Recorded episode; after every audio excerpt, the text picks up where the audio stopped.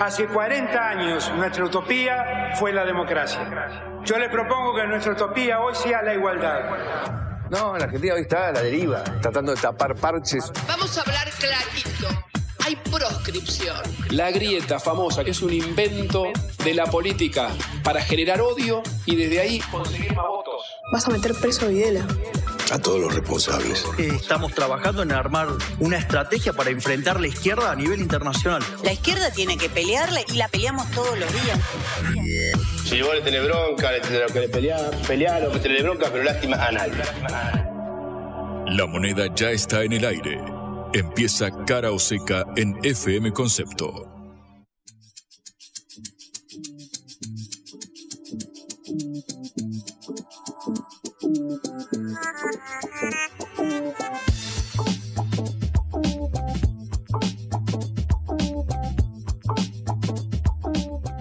Hola, ¿qué tal? Buenas tardes. Eh, los saludamos en Cara o Seca, este programa a la hora del regreso. Eh, con Patricia Lee y Juan Legman en esta producción de la Agencia Internacional de Noticias Sputnik. ¿Qué tal, Juan? ¿Cómo estás? Muy buenas tardes, Patri. Estoy eh, tranquilo porque si hasta ahora venía preocupado porque, uy, bueno, el calentamiento global, mirá si se viene la fin del mundo, mirá si la inteligencia artificial, mirá si la sequía, mirá si el cambio climático, lo que sea, ahora que sabemos que van a venir los extraterrestres, que ya están entre nosotros y que solamente queda rendirnos ante su poder, ya esa certeza me deja tranquilo, porque es lo que dijo David Grush ante el Congreso de Estados Unidos, un ex oficial de inteligencia yankee que dijo que había restos biológicos no humanos en unos ovnis, en objetos voladores no identificados. Ya me quedo tranquilo, Patri. sí, si eran restos ¿Qué problema tenemos? No, el tema es que sean restos, claro.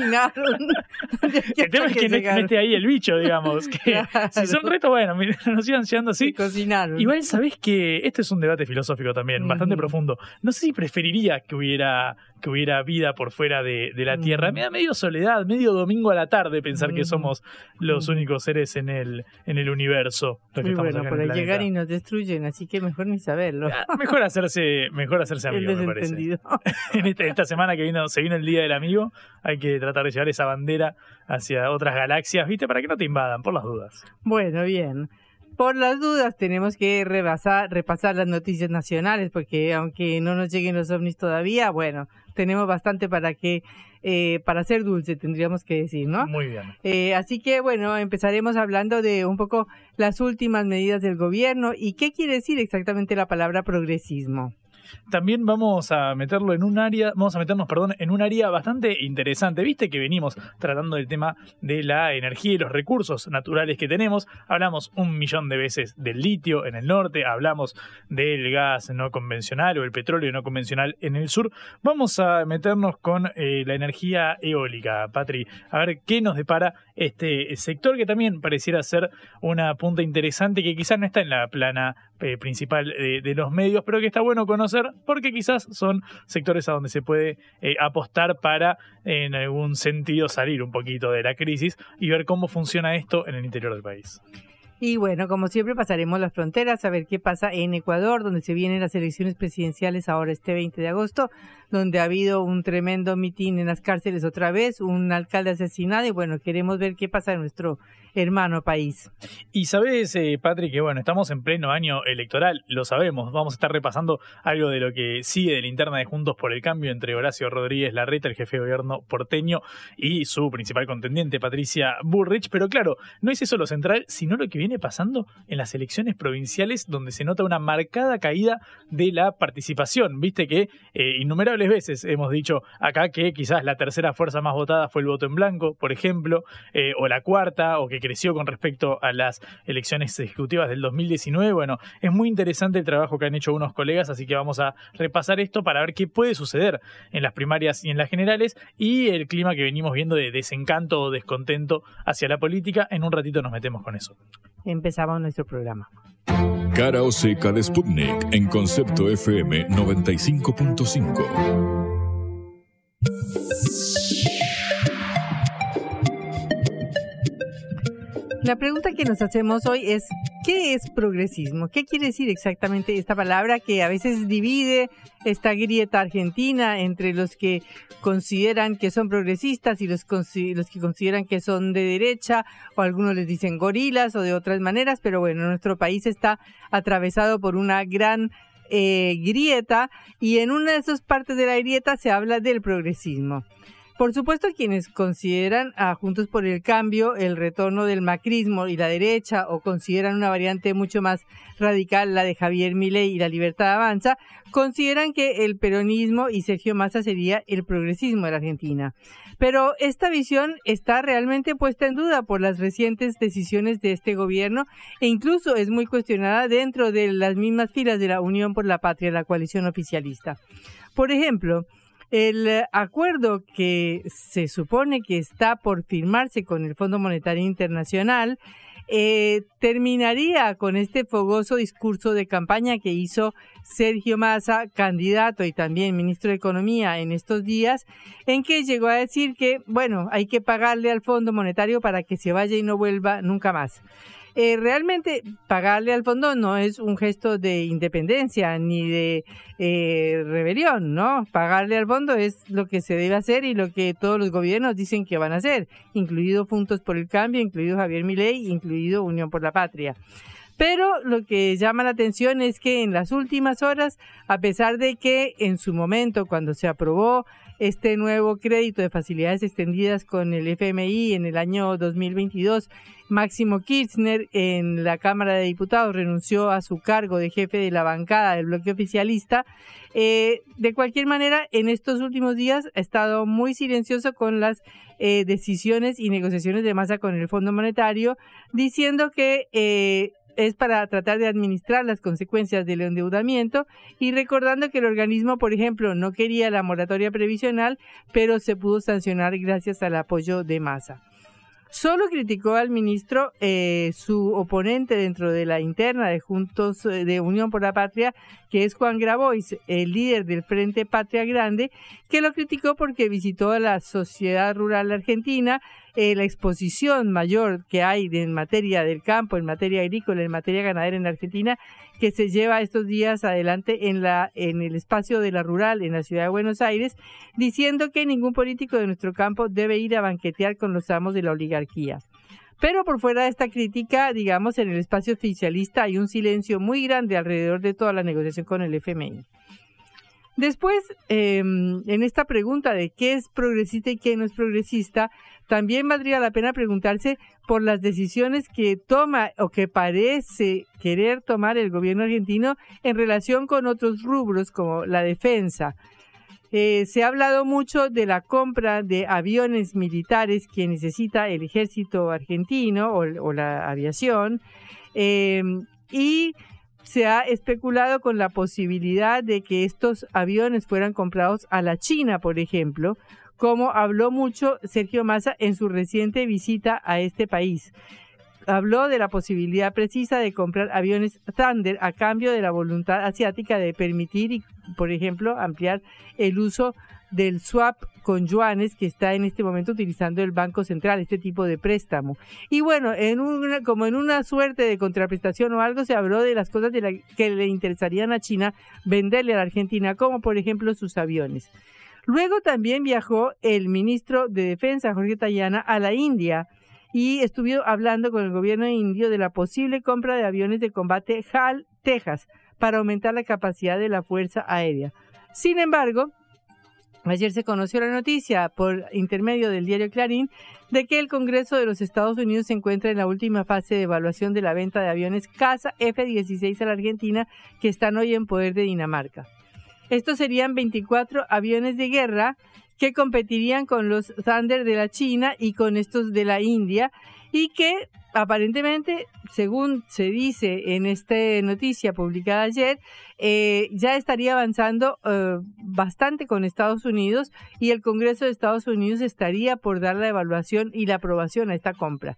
Sabemos que la venta de los aviones de Estados Unidos a Argentina siempre ha estado problemática porque el Reino Unido ha vetado o tiene un embargo militar sobre la Argentina desde la Guerra de las Malvinas de 1982. Pero aparentemente eh, el Reino Unido habría mm, aceptado la venta de estos aviones F-16. Bueno, de manera que en otro punto en el cual el gobierno podría llegar a decir tengo una política progresista, tengo una política amplia, tengo una política multilateral, aparentemente por eh, razón de los compromisos adquiridos con la administración de Joe Biden para lograr estos acuerdos con el FMI, aparentemente puede ser, como dicen los rumores, de que eh, Argentina terminará comprándole los aviones a Estados Unidos.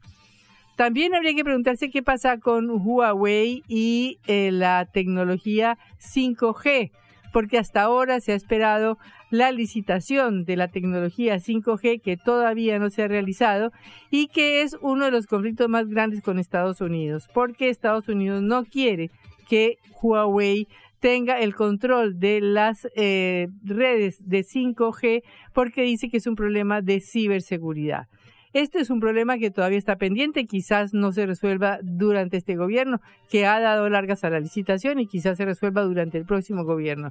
Pero sería bueno saber cuál es la posición del gobierno argentino frente a este eh, problema fundamental que es eh, de ciberseguridad y que es geoestratégico, utilizando estas palabras complicadas. Al mismo tiempo sabemos que el gobierno hace poco tiempo frenó la, el acuerdo que había realizado la provincia de Tierra del Fuego con una empresa china para construir un eh, puerto en la ciudad de Río Grande. Eh, este acuerdo aparentemente ya se había firmado un memorándum entre la gobernación y esta empresa china y desde el gobierno nacional lo frenaron. ¿Por qué? También aparentemente por razones estratégicas. Estratégicas que quiere decir que a Estados Unidos no le convendría eh, la firma de este acuerdo con una empresa china. Y por último, el metal que está de moda en el mundo, el metal que aparentemente nos puede hacer riquísimos, el oro blanco, que es el litio, del cual se habla muchísimo, pero que a la hora de la verdad, eh, la única explotación de litio en Argentina hasta este momento es una explotación de litio en una sola empresa monopólica de Estados Unidos. De manera que habría que preguntarse bien qué se hace con los recursos argentinos y qué quiere decir ser progresista en Argentina. Si no es defender estos precisamente estos recursos, esta capacidad de decidir políticas de Estado que sean independientes y que sean lo que más le convenga a la Argentina y que sean eh, políticas multilaterales, de llevarse bien y de tener relaciones comerciales, económicas, militares y de todo tipo con distintos países del mundo y no solo con Estados Unidos. Por ejemplo, Argentina es el único país de América Latina donde el litio no es un recurso nacional del Estado, sino que pertenece a las provincias. Y hace poco, el gobernador Gerardo Morales, de Juntos por el Cambio de la provincia de Jujuy, hizo aprobar un texto constitucional de su provincia donde dice que tiene que defender el litio del Estado y de las demás provincias argentinas. ¿Qué quiere decir eso? Eso no se entiende muy bien. De manera que hay que preguntarse qué quiere decir ser progresista en Argentina, porque todas estas políticas son contradictorias con lo que quisiera creerse que es una política eh, que se diferencia de las políticas de lo que podríamos llamar la derecha en el país o de Junto por el Cambio o de Javier Milei, que por supuesto está en el otro extremo. Pero seguramente sería muy bueno saber en todos estos puntos claves cuál sería la posición progresista de un candidato que realmente defendiera posiciones a favor del Estado argentino, a favor de la multilateralidad, a favor de que la Argentina se relacione con todos los países del mundo. Blanco o negro, sí o no. A favor o en contra. Sputnik para la pelota para reflexionar.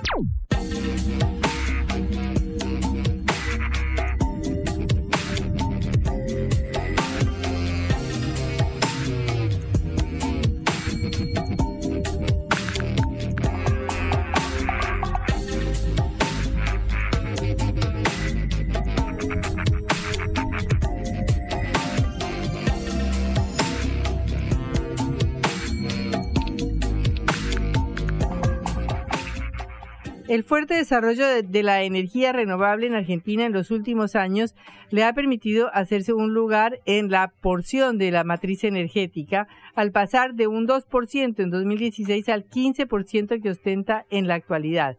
Esto dice desde la Cámara Eólica Argentina, eh, que es la cámara que eh, representa a las empresas dedicadas a esta energía limpia, eh, que hoy está siendo una de las matrices importantes de producción de energía en el país, pero que enfrenta distintos problemas, como por ejemplo la capacidad de transporte y las obras de infraestructura que necesitan para ampliar las redes de alta tensión para continuar con el desarrollo de energías limpias. Estamos en línea con Héctor Ruiz Moreno, gerente general de la Cámara Eólica Argentina. Eh, Héctor, un gusto saludarlo. Patricia Lee Juan Lehmann desde Carauseca lo saludan. ¿Qué tal? ¿Cómo Muchas gracias por, por invitarme a su programa. Este, vamos a hablar de cosas interesantes de este sector tan importante en la Argentina. Bueno, en primer lugar queremos que nos dé una perspectiva de cómo está el desarrollo de la energía eólica en el país. Bueno, el desarrollo de la energía eólica ha continuado de los de los problemas y de los inconvenientes este, en el mundo en general y en la macroeconomía en particular de la Argentina. Tuvo este, un pulso hace unos también. Perdone, pero no se le entendió. Hola. ¿Cómo, cómo, perdón? No se le entendió, si puede repetir.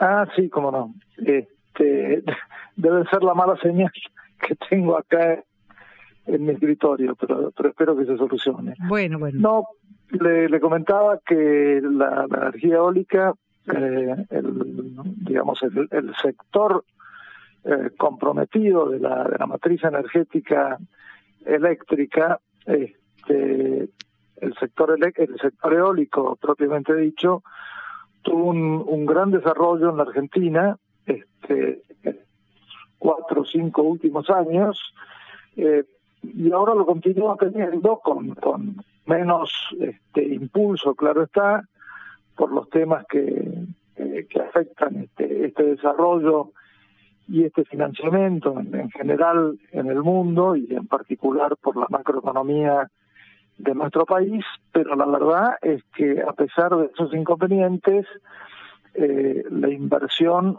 ha continuado en el sector eólico, no con la con la dinámica que tenía, pero no se ha detenido, que eso es que eso es lo importante, ¿no? ¿Y cómo se conforma esa matriz eh, energética ahora? Decíamos al comienzo que era, según los datos que tenemos, el 15% de la matriz energética total, ¿es así?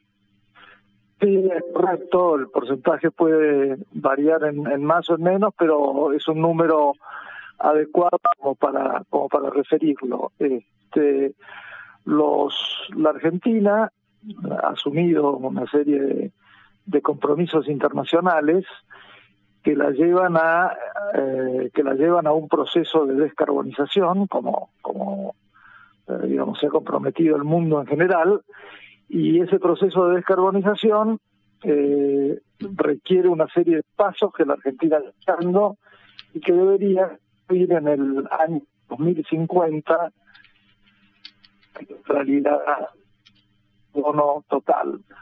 No le entendí, no le entendí otra vez. ¿En el 2050 debería llegar a cuánto? Debería llegar a la, a la neutralidad total, al, al, al 100% de neutralidad de carbono.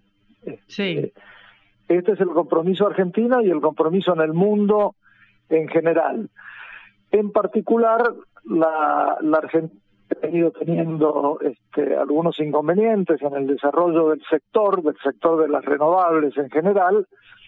No sé si este, llegará a esa, esa neutralidad absoluta en el 2050, tampoco sé si algunos otros países lo van a alcanzar, pero la verdad es que el compromiso está y los intentos de este, llegar a ese objetivo, este, bueno, eh, son, son parte de, acuerdos nacionales que, que hay que cumplir y este y el sector eléctrico es el líder de las energías renovables en Argentina, bueno, tiene ese objetivo como un vector este importante de, su desarrollo, como un vector, digamos, definitivo. Y por eso es tan importante el desarrollo de las energías renovables en, en el país, no solamente porque hay que cumplir los compromisos internacionales, sino porque se trata de energías limpias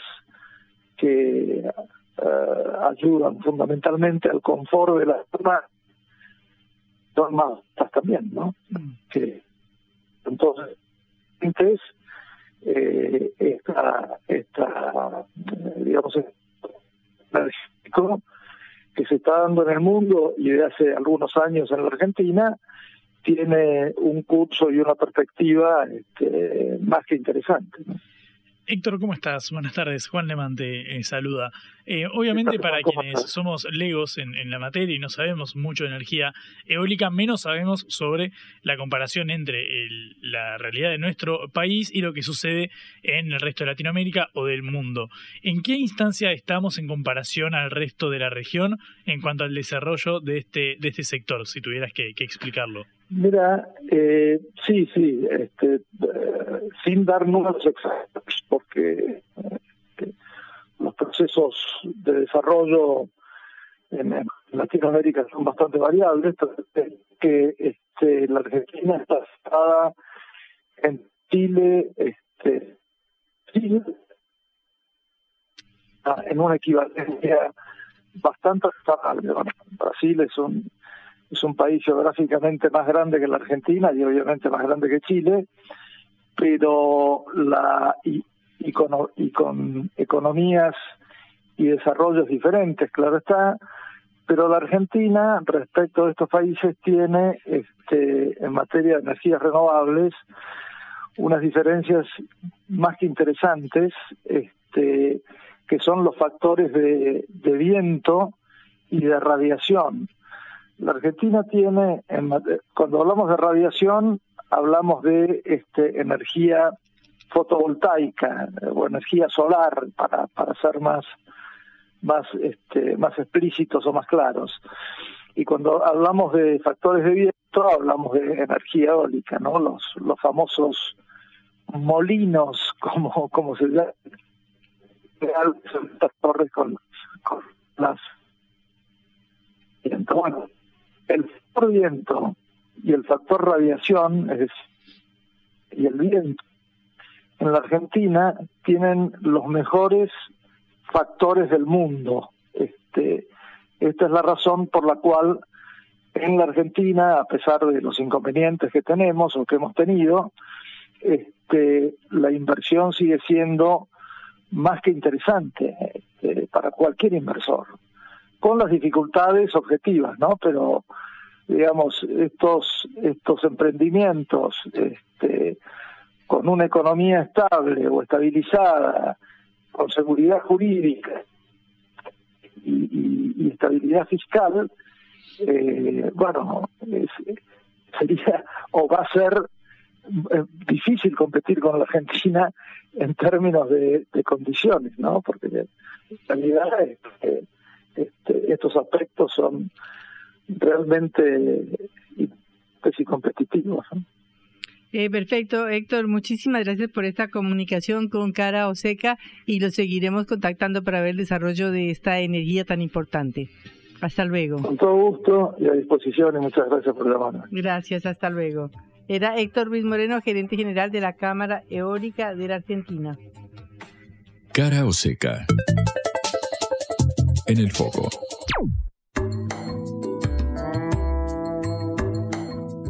Bueno, como sabemos, estamos otra vez ante un nuevo paro de los trabajadores del subterráneo de Buenos Aires eh, de eh, cuatro horas en el día de hoy eh, y hasta ahora te acaba de terminar o terminó hace un rato y tenemos en línea a Andrea Salmini, secretaria de comunicación de los metrodelegados y trabajadora de la línea B. Eh, Andrea, un gusto saludarla desde Cara Oseca, Patricia Lee, Juan Lechman, acá desde el estudio. Hola, buenas tardes, mucho gusto, muchas gracias por llamar. Bueno, Andrea, queremos saber eh, que nos explique para toda la audiencia cuál es la razón del paro y qué respuestas han obtenido. La razón del paro, que es el número 19, nosotros venimos reclamando desde el 29 de marzo de este año, eh, a causa de la presencia de asbesto en la red de subte y premetro de la ciudad de Buenos Aires. Ustedes saben que el asbesto es un material, un aislante muy usado durante muchísimos años, es un mineral muy muy barato, eh, una fibra que eh, es eh, cancerígeno, ya está prohibido en, en, muchos lugares del mundo, varios países, cientos de países, eh, y en la Argentina está prohibido desde el año 2003. Bueno, nosotros descubrimos que había visto la red del subte en el año 2018 a raíz de un aviso de los compañeros del Metro de Madrid, eh, porque el gobierno de la Ciudad de Buenos Aires había comprado unos trenes allí y allí había compañeros que eh, estaban afectados y algunos que ya habían muerto a causa de la exposición al asbesto. Bueno, a raíz de esto nosotros eh, venimos reclamando primero el plan de desabestización. Lo hemos hecho de muchísimas maneras, ¿no? Presentamos una denuncia en la justicia, la justicia falló a favor de los trabajadores diciendo que hay que retirar completamente el asbesto, que todos los trabajadores tienen que ir a vigilancia médica, eh, que los usuarios pueden ser posibles afectados, que lo que está haciendo la empresa no es suficiente, etcétera. Bueno, nosotros mientras tanto reclamamos la reducción de la semana laboral para estar menos expuestos a este material cancerígeno. Ustedes deben haber escuchado ayer al jefe de gobierno de la ciudad de Buenos Aires decir que están abiertos al diálogo, que siempre las cosas se solucionan dialogando. Bueno, la verdad es que no hemos recibido en cuatro meses ningún llamado para sentarnos a discutir este tema tan importante que es un tema de salud. Andrea, buenas tardes. Juan Lemán te eh, saluda. Te pregunto por la respuesta que reciben desde el gobierno porteño, porque quienes vivimos en la ciudad de Buenos Aires y usamos frecuentemente el subte, eh, constantemente nos hemos encontrado con este tipo eh, de reclamos. ¿Qué dicen desde el gobierno, desde el gobierno porteño? Porque pareciera ser bastante concreto el, el punto. Quiten el asbesto o reduzcan la jornada laboral para no estar tan, tan expuestos. ¿Qué les responden cuando preguntan? Eh, bueno, públicamente lo que ellos dicen eh, son mentiras. Dicen que no hay, que el subte es un lugar seguro, eh, que no hay ningún problema con el asbesto y que están retirando, eh, que tienen un plan y están retirando el asbesto del subte. Bueno, eh, el subte no es un lugar seguro. Los invito, nosotros tenemos una página donde está colgada toda la documentación eh, allí está el fallo de la justicia porteña, nosotros presentamos un amparo y eh, eh, el amparo salió favorable, con esto que yo les acabo de contar, y luego eh, apeló la empresa y el gobierno de la ciudad y hay un fallo de cámara donde nuevamente nos dan la razón. Ahora, ellos dicen, no, el subte es un lugar seguro porque tenemos mediciones que dicen que estamos por debajo de los límites. Bueno, todo eso es mentira. Eh, la ley argentina dice asbesto cero, la OIT dice asbesto cero, la Organización Mundial de la Salud dice asbesto cero, pero sobre todo el fallo que ellos no cumplen dice asbesto cero. Eh, y luego dicen que eh, no es posible la reducción de la semana laboral porque por razones operativas. Lo cual, bueno, no es argumento suficiente, ¿no? Porque, sobre todo porque nosotros durante la pandemia hemos trabajado con más trabajadores, muchos se han retirado luego de la pandemia y efectivamente con una jornada muy reducida. Así que, digamos, lo operativo no debería ser un, un problema y en todo caso, bueno, podrían sentarse en una mesa con nosotros para, para ver de qué manera instrumentarlo. Acá lo único importante, la única realidad es que mientras tanto eh, los compañeros siguen siendo afectados. Nosotros tenemos desde el 2018 a hoy tres muertos por asbesto documentados por la, la RT, o sea, reconocidos por la propia empresa, por el gobierno de la ciudad, por la superintendencia de riesgo de trabajo. Tenemos 87 afectados, igualmente reconocidos por todo, y tenemos 2.150 trabajadores que van a vigilancia médica, o sea que todos los años van a control para saber si están sanos o si se enfermaron de cáncer. Mm. Digamos, esa es la única realidad, es lo que está pasando mientras la empresa niega eh, la presencia de asbesto. Además hay una pasajera que se presentó en el amparo ambiental, también reconocida por la justicia como afectada por asbesto en el sector. Bueno, todo esto pasa mientras ellos dilatan y dilatan y dilatan. Y la verdad es que han tomado represalias de todo tipo. Eh, hoy lo escuchaban a Felipe Miguel eh, diciendo seguramente eh, bueno, nosotros frente a esto vamos a seguir eh, sancionando y vamos a seguir descontando. Primero les aclaro que las sanciones son ilegales, ¿no? Porque la huelga es una medida, es un derecho constitucional en la Argentina. Hay una ley, o sea, es un disparate que en este país, a 40 años de democracia, se esté discutiendo el derecho a la protesta. Bueno, eh, hay derecho a la protesta, entonces sancionar es ilegal. Ahora, han tomado medidas ilegales nos han descontado no los días de paro, que pueden hacerlo, sino que nos han descontado días que vamos a trabajar para amedrentar a los trabajadores, para que no paremos, para que no sigamos haciendo este reclamo y sobre todo para que la sociedad no se entere de lo que está ocurriendo, de que aquí hay una crisis sanitaria. La verdad es que no no han conseguido eh, el objetivo porque las digamos hoy hoy una de las cosas que veníamos conversando con todos los compañeros en todas las líneas es que los medios fueron a la puerta de, de todas las cabeceras no hablar con los trabajadores a ver qué pasa, sino hablar con los usuarios para ver si conseguían una nota de gente enojada con nosotros. Y no consiguieron ninguna. Nosotros hicimos un relevamiento de medios, no hay. No han conseguido la nota de gente enojada con nosotros porque la gente, como vos decís, los que toman el subte como vos, saben que este es un reclamo que no es de ahora, que es un reclamo que lleva cinco años, que hemos hecho un montón de cosas, que no tiene nada que ver con las elecciones, que no tiene nada que ver con la situación política actual, que, no, que lo, con lo único que tiene que ver es con la salud de los trabajadores y los usuarios. Así que bueno, eh, habría que decirle, ¿no? Alguien debería, porque ningún periodista que le pone un micrófono adelante a la reta le pregunta por qué no cumple con el fallo de la justicia porteña que dice que hay asbesto en el subte. ¿Por qué? Es más, los periodistas dicen está comprobado que es mentira lo que dicen los trabajadores. Ayer lo dijo un periodista de la Nación Más, antes lo había dicho otro periodista de la Nación Más. Eh, y todos repiten algo que dice la empresa eh, y tienen la información a su disposición, ¿no? El fallo es un fallo conocido. Eh, bueno, alguien debería preguntarle a la red, bueno, ¿por qué no cumplen con este fallo? Andrea, ¿eh? no vamos a renunciar a, a este reclamo, va a ser, digamos, este reclamo va a terminar el día que haya una mesa de negociación. Esto era lo último que quería decirles. Perfecto, muchísimas gracias Andrea por esta comunicación. Hasta luego. Hasta luego, gracias. Andrea Salmini, secretaria de Comunicación de los Metrodelegados y trabajadora de la línea B del subterráneo de Buenos Aires. Reflexión y análisis de las noticias que conmueven a la Argentina y al mundo.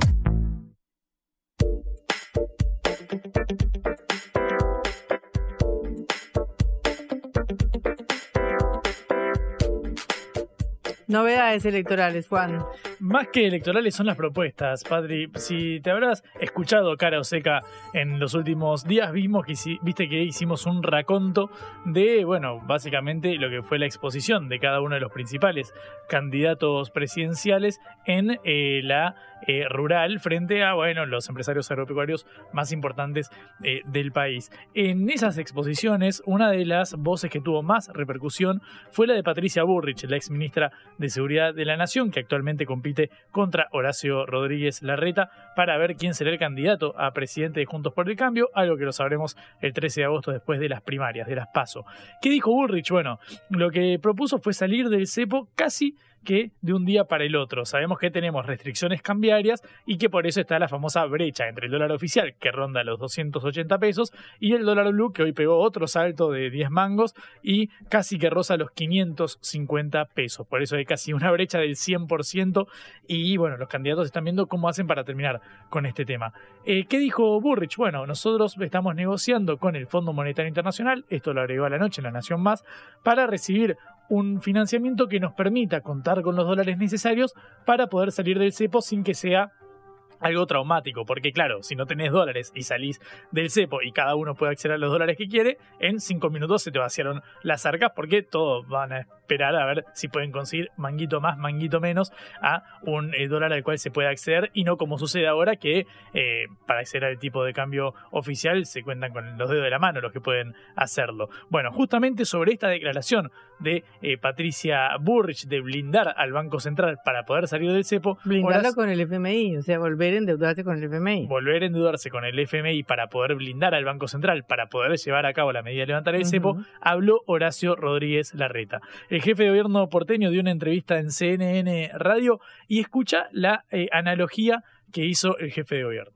Es que blindaje hizo de la Rúa, blindaje, así como lo llamas vos, blindaje lo hizo de la Rúa, no vamos a repetir eso. Miremos la historia argentina, estudiemos cómo se repetir el blindaje de la época de la Rúa, cómo terminó de la Rúa después el blindaje. Yo no coincido volver a hacer un blindaje como hizo la Rúa, no coincido.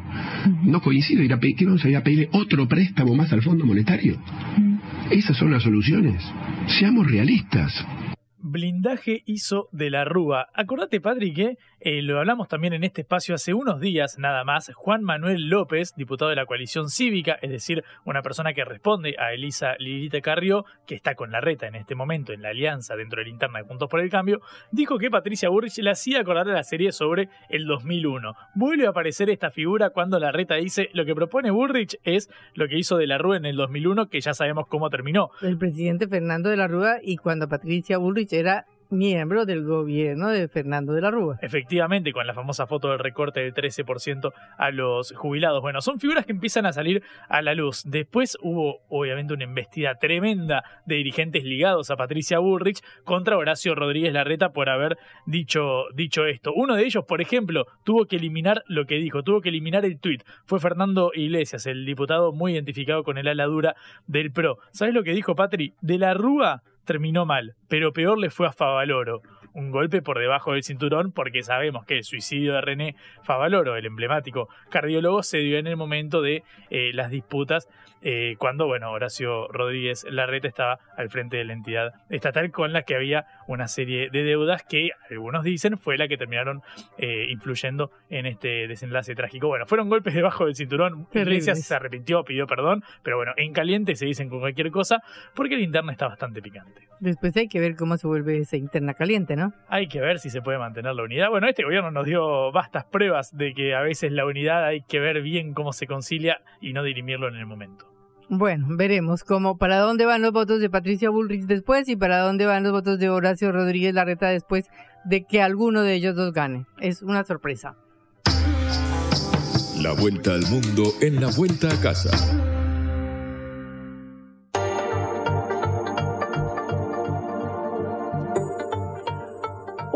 De 17 funcionarios de prisiones, entre ellos 15 guardias y dos administrativos, siguen retenidos este miércoles en la cárcel de Esmeraldas, en Ecuador, según confirmó el Servicio Nacional de Atención Integral a Personas Privadas de la Libertad.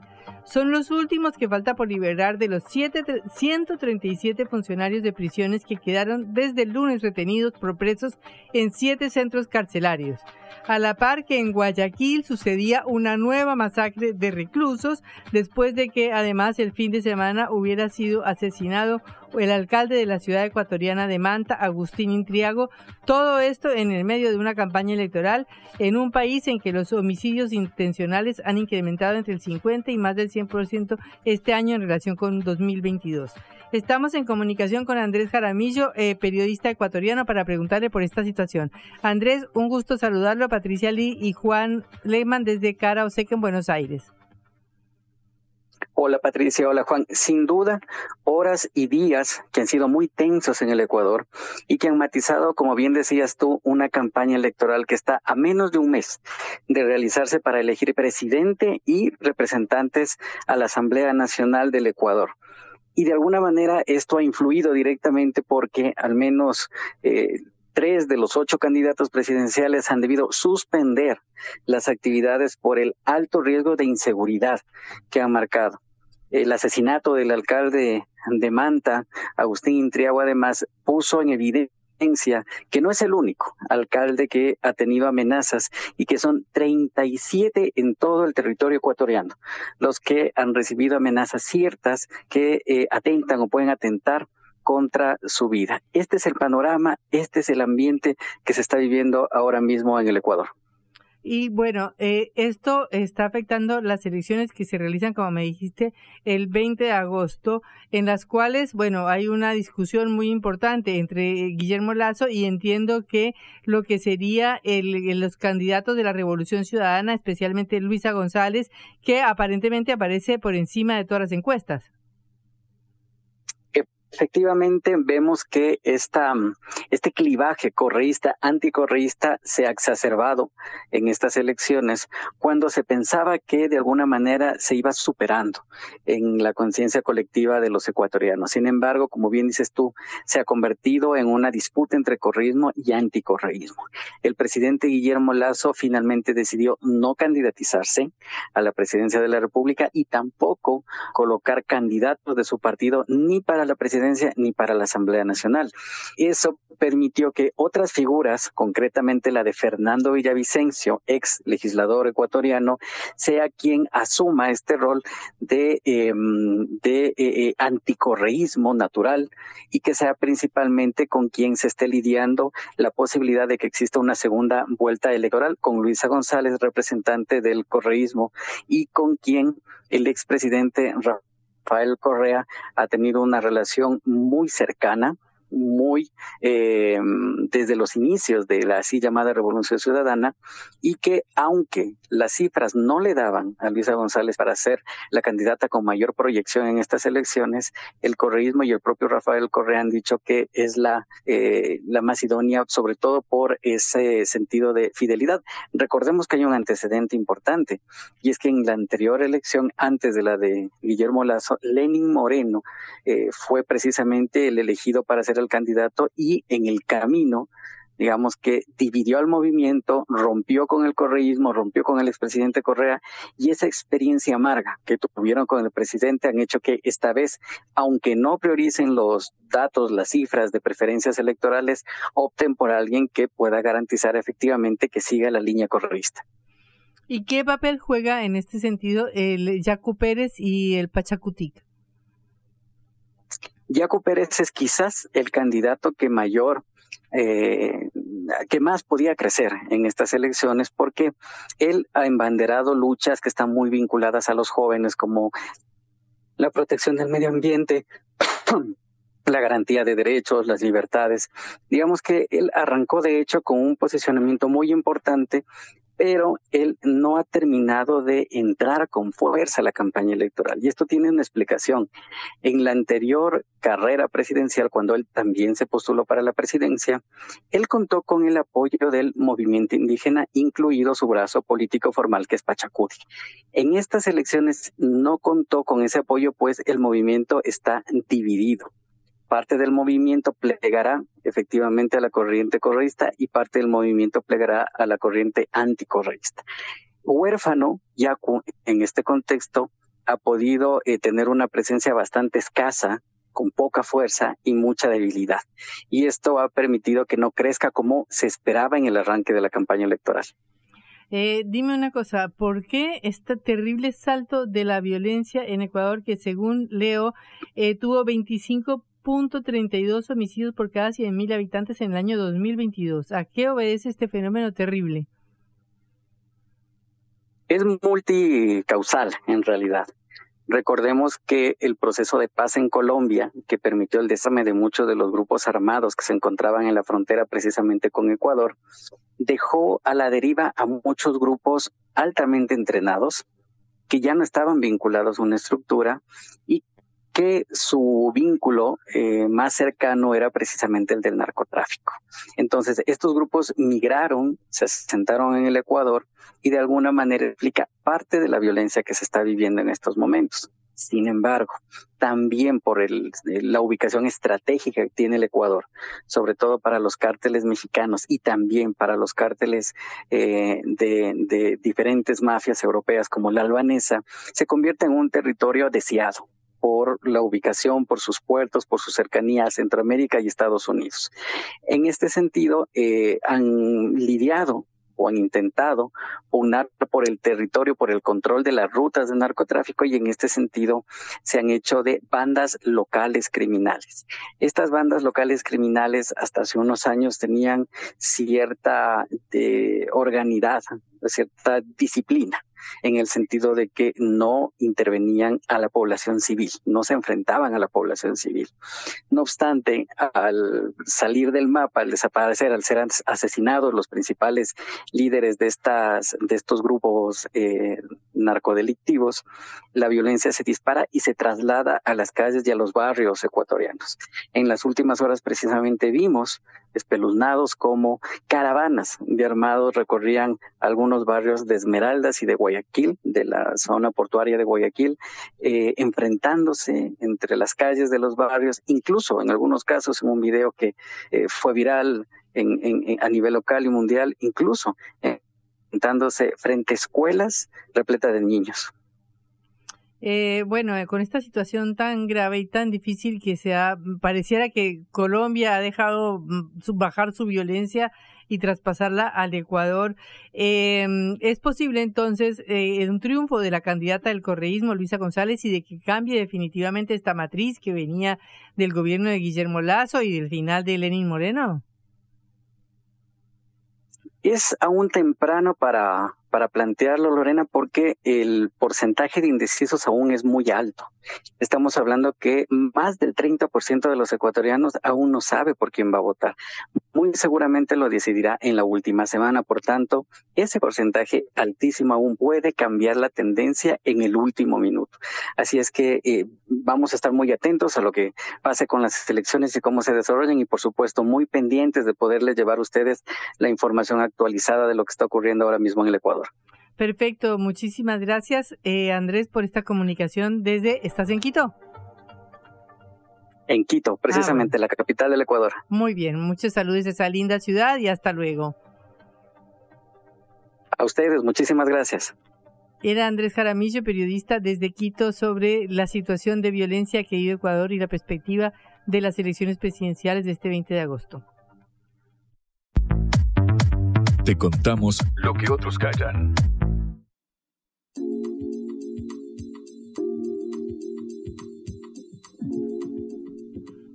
Un dato muy preocupante en Argentina y es que cae la participación electoral en todas las provincias del país, ¿cierto Juan? Efectivamente, Patricia, lo que venimos identificando durante todo el año, que lo mencionamos y lo remarcamos bastante cada vez que tocamos el tema de las elecciones en cada uno de los eh, distritos que decidieron desdoblar, es decir, separar los comicios locales de los nacionales que sabemos tenemos la paso ahora el 13 de agosto y luego en octubre las eh, elecciones eh, generales. Me pareció muy interesante un trabajo de los colegas Sandra Crucianelli e Iván Ruiz en Infobae, donde pasan, eh, esquematizan lo, que vimos en, en estas últimas semanas con las elecciones para tener un cuadro más claro y ver cómo se refleja este desencanto, descontento que parece que cada vez notamos más por parte de la eh, sociedad hacia la dirigencia o la clase política, podría decir alguien ahí, eh, y bueno, comparándolo con las, última, la última experiencia de este tipo, es decir, las últimas elecciones ejecutivas que fueron en 2019, hace cuatro años. Te adelanto, Patrick, que la participación electoral en lo que va del año bajó en 14 de las 16 provincias que eligieron gobernador eh, este año.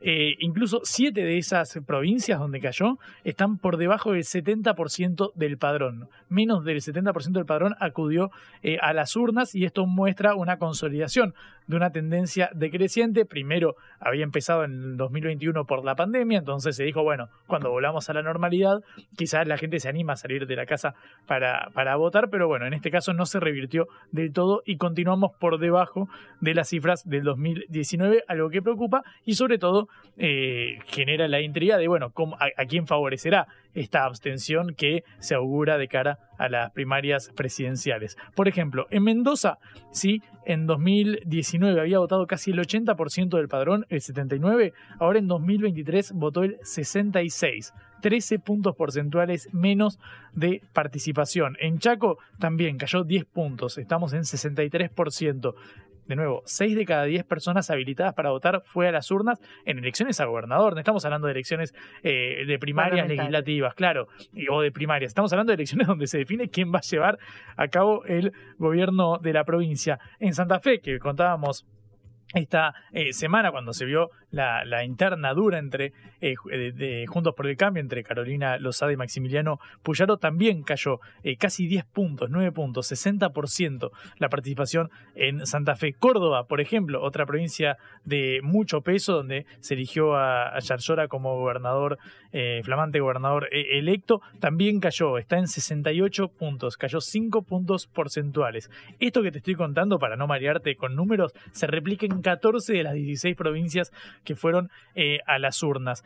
Eh, y de nuevo, esto tomando como casos más emblemáticos Córdoba y Santa Fe, que son de las que mayor peso tienen en la previa de la organización de las elecciones presidenciales, también se replica en otras provincias del interior. ¿Sabes lo que pasa, Patri? Pareciera ser que no hay mucho incentivo para ir a votar a menos que te seduzca la oferta, porque el castigo prácticamente no existe Eh, ¿Sabes de cuánto es la multa por no ir a votar a las PASO, a las No. primarias, por ejemplo? Tira un número. ¿Cuánto puede costar? No sé, dos mil pesos, tres mil pesos. Algo que duela un poquitito. Sí, un No, poquitito. 50 mangos, Patri. Eh, justo veníamos hablando del O sur. sea, cuesta 10 centavos. Que- claro, 10 centavos de dólar. efectivamente, para quienes nos escuchan en otros países del mundo. Acá recomendamos no pasar los números a dólares porque si no nos deprimimos todos. Sí. Eh, pero sí, apenas 50 pesos. Un boleto de Bondi te cuesta más o menos lo mismo que no ir a votar. Y encima hay otras penas administrativas. No podés eh, presentarte a realizar, por ejemplo, trámites en oficinas públicas que de hecho no se cumplen. Eh, te digo porque tengo amigos que han faltado a votar y a la semana siguiente han ido a, hacer trámites de cualquier dependencia del Estado y que no han tenido eh, ningún inconveniente.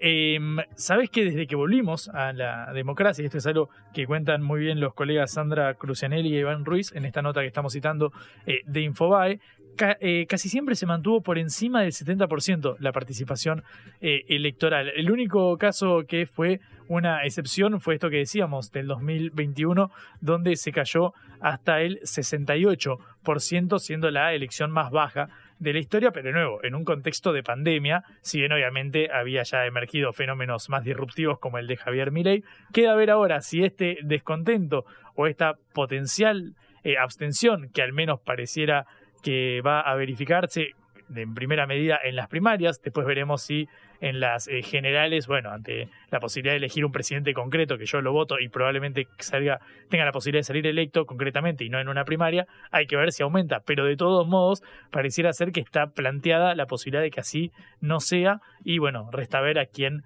facilita esto. Hay algunos que dicen, bueno, puede, puede favorecer al gobierno porque el desencantado es alguien que hubiese votado en contra de la situación económica. Hay quien dice esto perjudica a mi ley porque, bueno, el desencantado es alguien que quizás hubiese, se hubiese inclinado por la feta de salame en 2001, que ahora sería eh, Javier Milei con la libertad eh, avanza. Son múltiples los análisis, nadie puede augurarlo, lo vemos en las encuestas que vienen pifiándole feo en las últimas semanas, pero es un dato concreto que la abstención eh, a ir a votar está creciendo. O sea, repetime el número. El promedio de la votación es cuánto.